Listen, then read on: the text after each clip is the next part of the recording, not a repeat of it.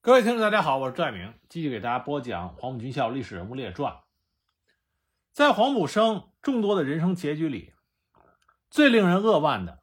莫过于早期红军将领中一批黄埔毕业生，因为苏区的肃反扩大化而被误杀。在《逝去牛人》的专辑里面，我们曾经给大家讲过一些，那么其中涉及到的黄埔一期生，有在鄂豫皖苏区被误杀的许继慎。也有在湘鄂西苏区被误杀的董朗。那么今天这集呢，我给大家讲一下，在中央苏区，因为肃反扩大化而被开除党籍的红十二军代军长贺生阳。我们在前面讲黄鳌的时候就已经提到了贺生阳。郑洞国在他的回忆录里曾经提及过，在黄埔军校，他有三个同乡好友，一个是王尔琢。一个是黄鳌，一个就是贺生阳。他在回忆录里说，第一期同学中对我思想影响较大的是王尔琢、黄鳌、贺生阳三人。我们都是湖南同乡，又曾在一起报考军校，思想也比较接近，因此进入军校后感情格外亲密，情同手足。更多的时候，我们是在上课训练的间隙，坐在黄埔岛临江的树丛中讨论政治问题，谈话的题目一般都是当时的时局。和国民革命的前途等等，我们在讨论中难免经常发生一些争论，有时甚至争得面红耳赤，但彼此从未因此产生过任何隔阂。当时除我以外，他们三个人又都是共产党员，但是身份不公开。贺生阳是在一九零二年出生于湖南省石门县，祖辈务农。到了他父亲那一辈儿，因为持家勤俭，致富有方。很快成为拥有田地七十多亩的小康人家。少年时代，贺生阳就读于离家不远的临澧县高等小学，毕业之后就读石门中学，后来又考入湖南公立工业专门学校。一九二四年，贺生阳由国民政府民政部科员李永炎、国民党中央民部干事史坦胜介绍加入了中国国民党。不久，由湖南省长。兼湘军总司令谭延闿保荐，报考了广东黄埔军校。一九二四年五月，他进入到黄埔军校第一期第二队学习。在黄埔军校学习期间，贺生阳很快就加入了中国共产党。一九二四年十月三十日，他从黄埔军校毕业，就担任了黄埔军校第二期中尉区队长，第四期入伍生部第一团上尉连长。一九二五年二月一日，他参加了青军会。二月上旬。受孙中山大元帅府的部署，贺生阳先后两次参加东征，讨伐大军阀陈炯明，连克海丰、汕头等地。贺生阳的军事才能还是比较出众的，他在国民革命军中从副连长到连长到副营长升得非常快。到了1925年11月的时候，他已经去肇庆任叶挺独立团第二营营长兼中共第二营小组长。我们都知道，叶挺独立团出了很多名将。那么贺春阳当时能够担任第二营营长，这就证明了他的能力。一九二六年春，他调离了叶挺独立团，任国民革命军第六军副团长，参加了北伐战争。不久，与周逸群一道，以国民革命军左翼总指挥部正副队长的身份来到常德，在国民革命军中做政治宣传工作。八月份，贺春阳来到李州，协助贺龙开办政治讲习所，任讲习所副主任。一九二七年十月，贺生阳奉派到苏联，在那里，他进入到苏联莫斯科东方大学学习。一九二九年初夏，他返回上海，在中共中央军事部，当时任部长的是杨殷啊，在杨殷的手下工作。一九三零年初，奉命进入江西中央苏区。同年春，中国工农红军军官学校第一分校，也就是彭阳军事学校，在福建龙岩虎冈成立。朱德兼任校长，毛泽东兼任政委，贺生阳任学生总队长，主持日常工作。不久，朱德不再兼任该校校长，就由贺生阳接任。十月份，中央先期派到闽西开辟工作的师检，在龙岩召集总行委、二十一军军委、红校校委联席会议，成立了工农革命委员会，由师检张鼎臣、郭迪仁、贺生阳等十五人出任委员。不久呢，红二十一军的余部和闽西红二十军合编为新编第十二军。那么这支新红十二军就由贺生阳担任军长，师检任政治委员。新编红十二军成立的时候，一共是三千一百多人，一千六百多条枪，归中共粤闽赣革命军事委员会领导，担负着闽西根据地的巩固和扩大的任务。但很快，也就是一九三一年春，在中央苏区的肃反扩大化中，贺生阳背上了阶级异己分子的嫌疑。被中共闽西党组织开除了党籍，他的军长由左权接任。那关于在此之后贺生阳的结局，有两种截然不同的说法。一种说法呢是说他被开除党籍以后不久就被错误的杀害，这在相当一段时间里边都是主流的说法。但后来随着史料的发掘，我们才发现贺生阳其实并没有被误杀。他在一九三三年的时候。到了上海治病，因为在艰苦的战争环境里，贺生阳感染了肺结核。但从1931年他被撤去了红十二军军长的职务，到1933年他到上海，这两年期间到底发生了什么事情，已经没有太多的史料记载。他的遗孀万华松的说法是说，1933年由党组织将他护送到了上海医治。另外一种说法呢，是说他在苏区的同事。让贺生阳离开了苏区，到了上海。唯一确定的是，贺生阳到达上海以后，他主要是在治病。刚开始的时候住在租界，手枪放在枕头底下，有时一夜转移两个地方。他这个时候唯一的工作就是通宵达旦的写作。他曾经在上海的一家军事杂志社任总编，但在这个时期，他和中国共产党的关系也是众说纷纭。有的说法说他当时脱党了，有的说法说他始终和党组织是保持联系的。因为当他病情加重的时候，住进万国红十字医院治疗的时候，守在他病榻前的一直是两位中共党组织的同志。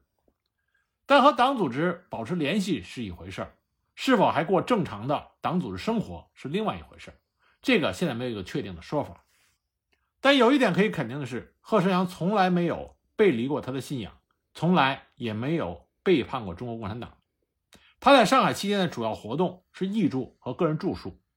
他主要翻译的是苏联家喻户晓的传奇式英雄，曾经担任过黄埔军校军事总顾问的加伦将军的军事著作，以及苏联无产阶级文学奠基人高尔基的长篇小说。这些著作无疑都是属于马列主义范畴的经典著作。那么贺生阳个人的著述，题目是《论日俄战争》。这也是介绍苏维埃政权自十月革命以来英勇抗击日寇武装干涉以及领土掠夺的斗争经验。他认为这些经验正是中国和日寇进行对抗的时候需要借鉴。当时贺春阳的身体已经到了极差的情况，他一边咳血，一边夜以继日地埋头伏案。正是基于这一神圣使命，而不仅仅是为了靠稿费维持生活，贺生阳留下了。两三百万言的文字，曾经给故乡的亲友赠送了多部。无论受了多大的委屈，贺生阳从来没有放弃过共产主义思想，并且他带头力行。在上海期间，在他身体尚好的时候，他曾经回家乡办过几件反响很大的事情，其中之一就是将他父亲的一部分田地山林无条件的分送给没有地的农民。他父亲并不是恶霸地主。而是靠着自己的头脑和勤劳，一步一步致富起来，家里拥有了几百亩田产的地主。贺生阳一直反对他父亲买田置地，经常写信回家宣传孙中山扶助工农的政策，说服他的父亲自觉地分田给农民，并且在一九三四年冬回家敦促，他父亲就答应了儿子的要求，表示一切听凭儿子做主。就这样，贺家的田地自此锐减。到后来土改的时候，已经不足三十亩，只划为小土地出租。从这点上，我们可以看到贺生阳对信仰的坚定。但因为贺生阳感染的是肺结核，这种病在那个时代是很难治愈的。最终，在一九三八年，贺生阳因肺结核病与世长辞，享年三十六岁。那么，一直到十一届三中全会之后，贺成阳才被追认为革命烈士。那么，就着贺成阳烈士。给大家引申的讲一讲关于中央苏区肃反扩大化的事情。我们都知道红军肃反非常残酷，但很多人的理解只是停留在表面上，甚至大部分人都不知道红军肃反实际上各根据地有着不同的表象和不同的具体原因。虽然他们有相通的地方，但是也有很多不同的因素。总体来说，红军的肃反分为中央苏区的肃反扩大化、鄂豫皖苏区张国焘实行的肃反、洪湖特区下西的肃反。陕北红军的肃反以及红二十五军的肃反，在逝去的牛人专辑里边，我们曾经谈到了鄂豫皖、洪湖、陕北红二五军的肃反。那么今天呢，借着贺春阳，我们再给大家讲一讲关于中央苏区肃反扩大化的问题。说起中央苏区肃反扩大化，我们就回避不了一个名词，这个名词就是 A B 团。在讲 A B 团之前，我们首先要强调一下，在第一次国共合作从它开始成立。到最后破裂，这个时期，国民党分为左派、右派，中国共产党内部也分为左倾、右倾。这些年轻人中的大部分，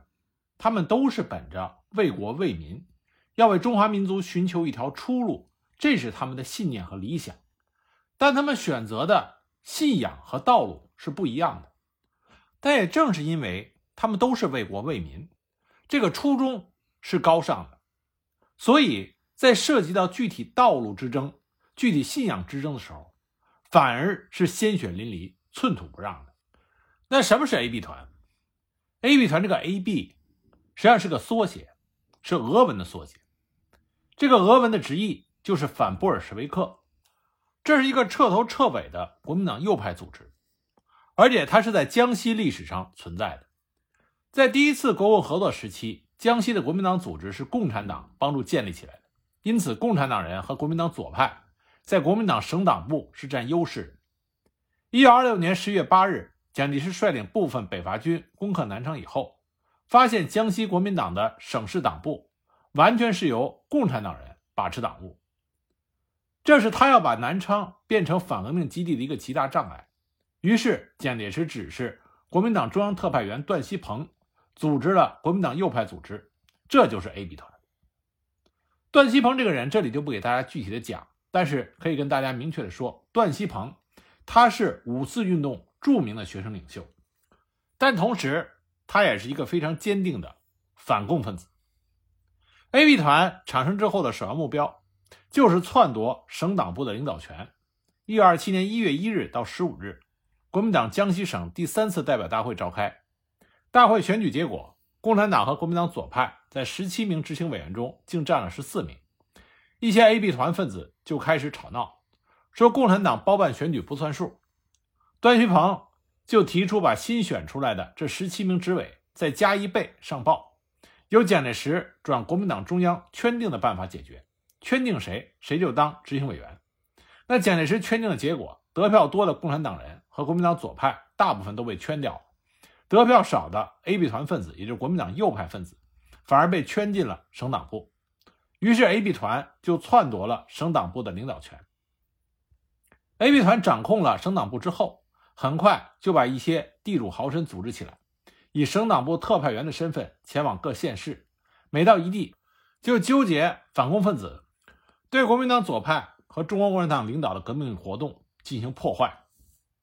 在江西中共党组织领导下。当时很多工农群众就同 A B 团把持的省党部进行了斗争。三月中旬，南昌市的党组织召开市民大会，公开揭露了 A B 团反共反人民的种种罪行。三月十七日，共产党员邓鹤鸣率领十多人赴武汉，向国民党中央和国民政府汇报和揭露了江西 A B 团把持省党部、反共反人民的大量罪行，这样得到了国民党中央的大力支持。汉口的《民国日报》于三月十九日到二十五日。连续把 A B 团的事情公诸于众，这给了 A B 团很大的打击。三月三十日，国民党政治委员会提出了改造江西省政府的决定，由朱培德代替了李烈钧任省主席，一些共产党人和左派人士任委员和厅长。这样一来呢，就激励了当时江西的左派的热情。于是，在四月二日组织了大暴动，一举打垮了 A B 团把持的省党部。四月三日。南昌各群众团体三万多人举行了控诉 A B 团罪行大会，组织了裁判委员会，除了少数逃到京沪的 AB 团分子以外，捉到三十多名 AB 团的骨干，批斗之后进行了处置。从此，AB 团的组织彻底崩溃，其寿命仅有三个月。实际上，AB 团在被摧毁之后，并没有重建。一九三一年四月，曾经是 AB 团首领的段锡鹏曾经说过：“AB 团在四二暴动之后，一般忠实同志纷纷逃避京沪，此时适逢中央开始清党，是 AB 反制团之目的已达。非但按住党纪，党内不得再有组织，即环境之变迁，人事之意义。”亦万无可以存在之形式，AB 反噬团因以无形解散，并将其经过情形呈报中央，即在中央党务刊物亦曾正式备载其事实。从段锡朋的这段话可以看出来，AB 团根本就没有重建，因为他反对共产党的目的已经达到了。四一二反革命事变，七一五宁汉合流，这意味着 AB 团不需要再存在了。但是为什么在一九四二七年四月份？AB 团被彻底打垮之后，到了1930年，中央苏区居然又出现了 AB 团的死灰复燃，并且给予了极高的重视和警惕呢？我们先来说说大环境。1928年中共六大召开之后，中国共产党领导的苏维埃革命迎来了一个飞速发展期。到了1930年3月，全国红军已经有13个军，6万2千多人，并且创建了赣西南、闽西、湘鄂西、鄂豫皖。等十多块革命根据地，但也面临着一些急需解决的问题。比如说，一部分红军来自国民党旧军队以及收编的土匪武装，违反纪律、扰乱民众的现象时有发生。其中大部分战士虽然经过了党组织的改造，消除了非无产阶级思想，但是仍有少数人腐化堕落，甚至勾结反动武装，叛变革命。如果不对此严格整肃的话，是不可能建设一支拥有坚强信仰和严格纪律的革命军队，粉碎国民党政府日趋严厉的围剿。而与此同时呢，以汪精卫、陈公博为首的国民党改组派和以邓演达为首的第三党，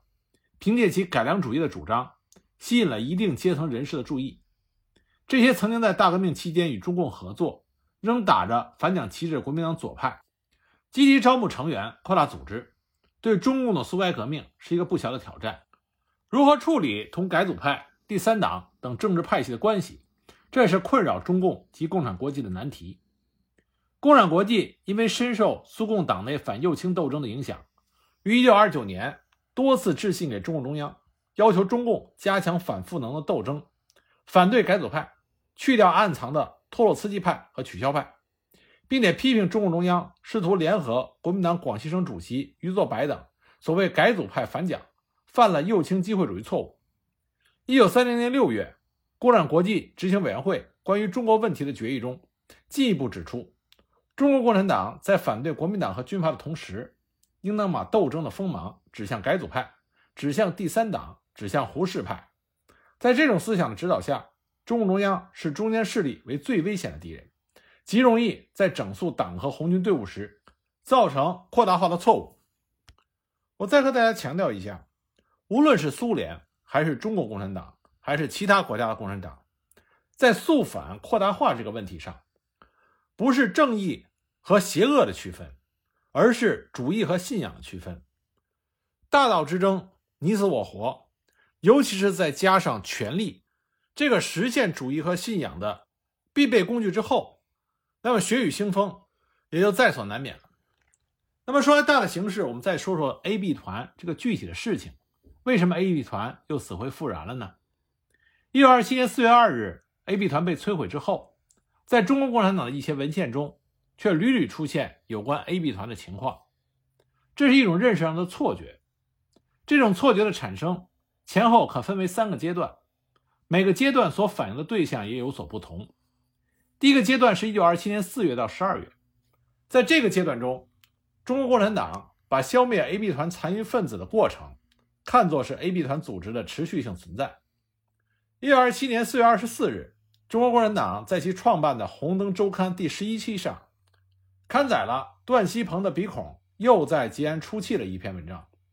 文中说，最近被打倒了的省党部里面所组织的 AB 团。已经派出了来吉安活动的四名特派员，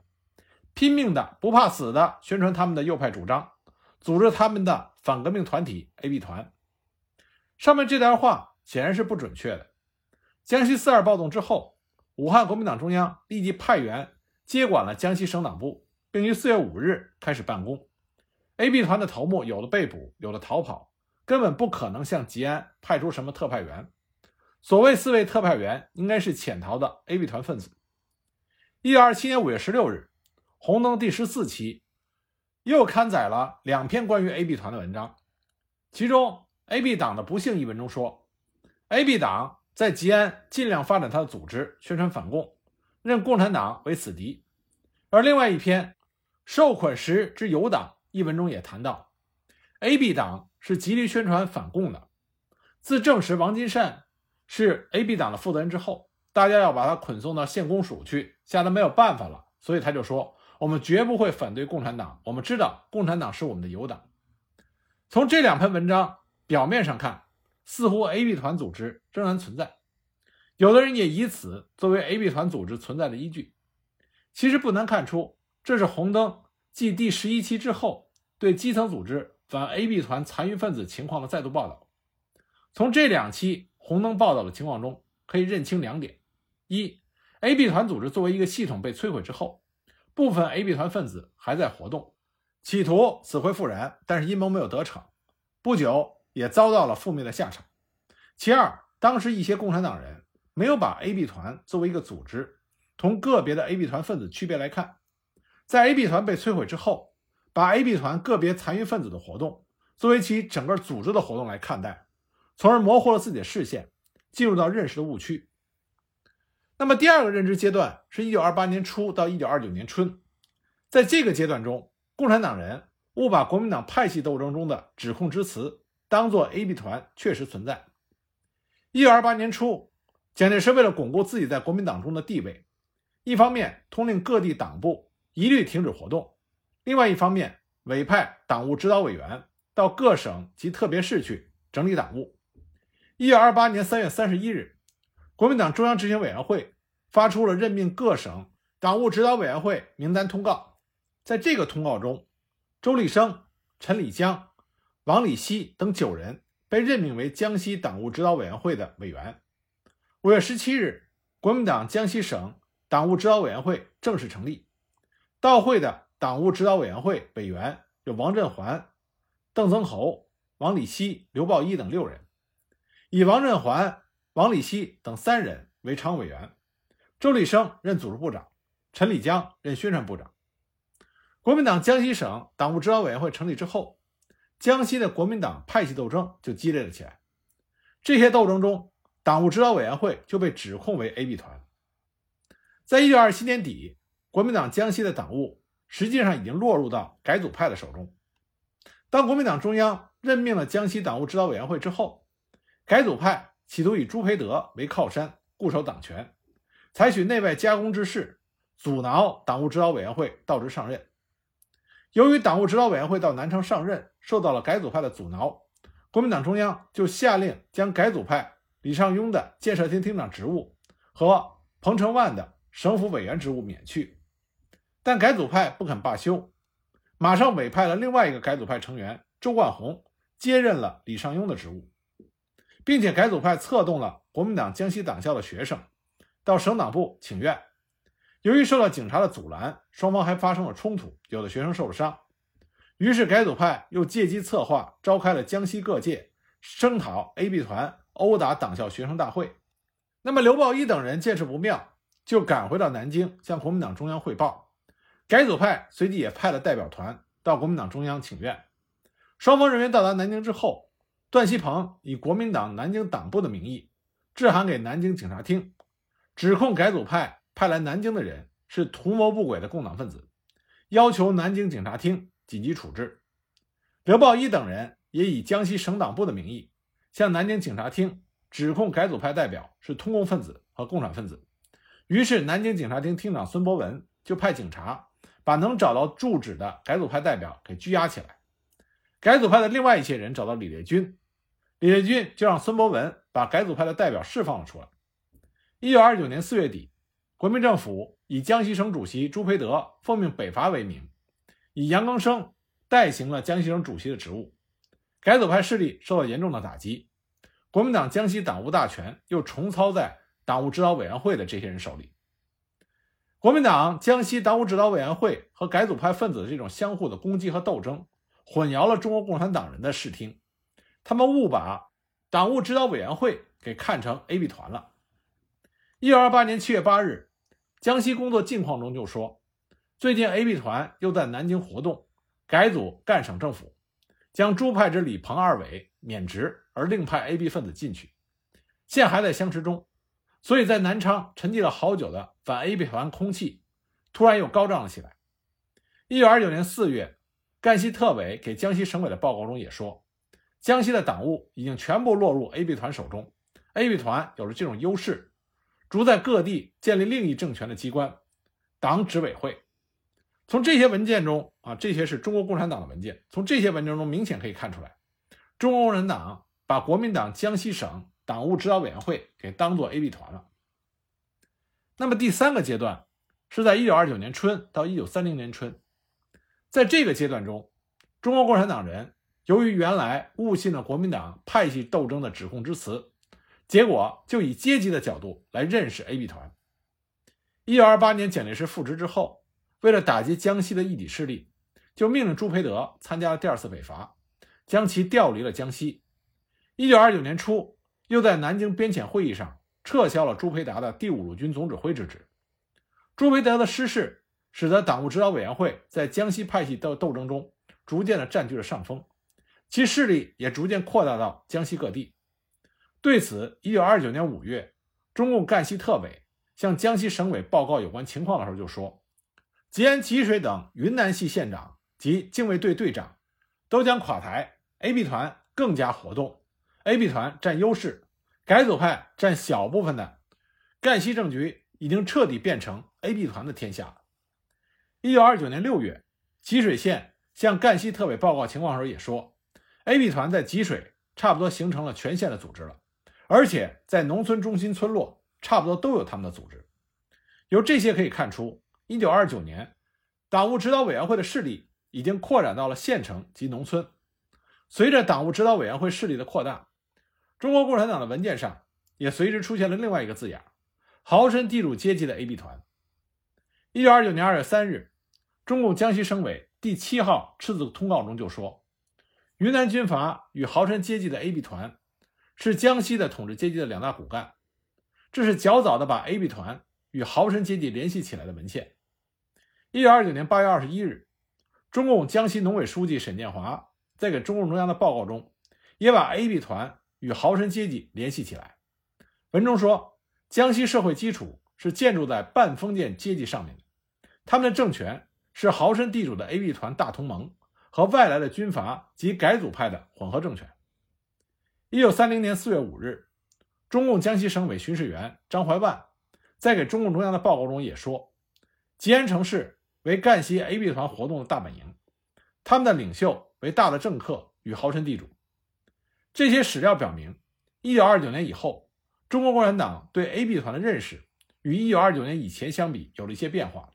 这就是以前主要是通过国民党派的派系斗争的角度来认识 A、B 团的，而这之后则是从阶级的角度认识的。那么，为什么会出现这种变化呢？主要原因是，一九二九年朱培德逝世之后，党务指导委员会系统获得了迅速发展的机会，在他们扩展势力的过程中。由于其阶级本质的关系，这决定了他们必然要以豪绅地主阶级为发展对象，因此他们的组织也就成了豪绅地主阶级的组织。这对于国民党右派来说一点也不奇怪。正当党务指导委员会的组织状况发生这样变化的时候，中国共产党人已经在农村开始了土地革命斗争。在这一斗争中，共产党的锋芒直指豪绅地主阶级，因此他们对自己敌人的认识。也就主要从这个角度反映出来，这种认识与之前相比，虽然内容中心有所不同，但实际都是直指党务指导委员会系统。正因为把党务指导委员会误看作 A、B 团，所以在共产党的文件中才屡屡的出现了 A、B 团，南京有总部，各地有分部的说法。可以说，改组派对党务指导委员会的以 A、B 团来进行攻击，误导中国共产党。进入到认识的误区。那同时呢，党务指导委员会的成员不少也的的确确是原来 A B 团的分子，因为无论是 A B 团还是党务指导委员会，代表的都是国民党的右派。但是 A B 团和党务指导委员会它是有区别的，他们的区别在于，党务指导委员会并非全是由原来 A B 团的分子组成，其成员中既有南京派，还有武汉派。另外，A B 团它的重点在于反共，它的活动多是直接针对反对共产党来表现出来的。党务指导委员会的重点在于内部斗争，它的活动多为与改组派争夺江西的党权。A B 团是蒋介石、陈果夫等授意由段锡朋暗中纠合起来的秘密组织，而党务指导委员会是国民党中央执行委员会公开任命的，是公开组织。所以呢，党务指导委员会和 A B 团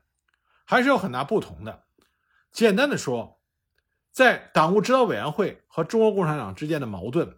并没有像 A B 团和中国共产党之间的矛盾那么激烈。但是中国共产党因为内部和外部的原因，他们把党务指导委员会错认为 A B 团的死灰复燃，这样就在思想上进入到一个误区。那么再加上在实践上，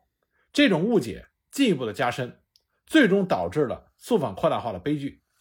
那么实践上到底是如何加深了这种错误认识呢？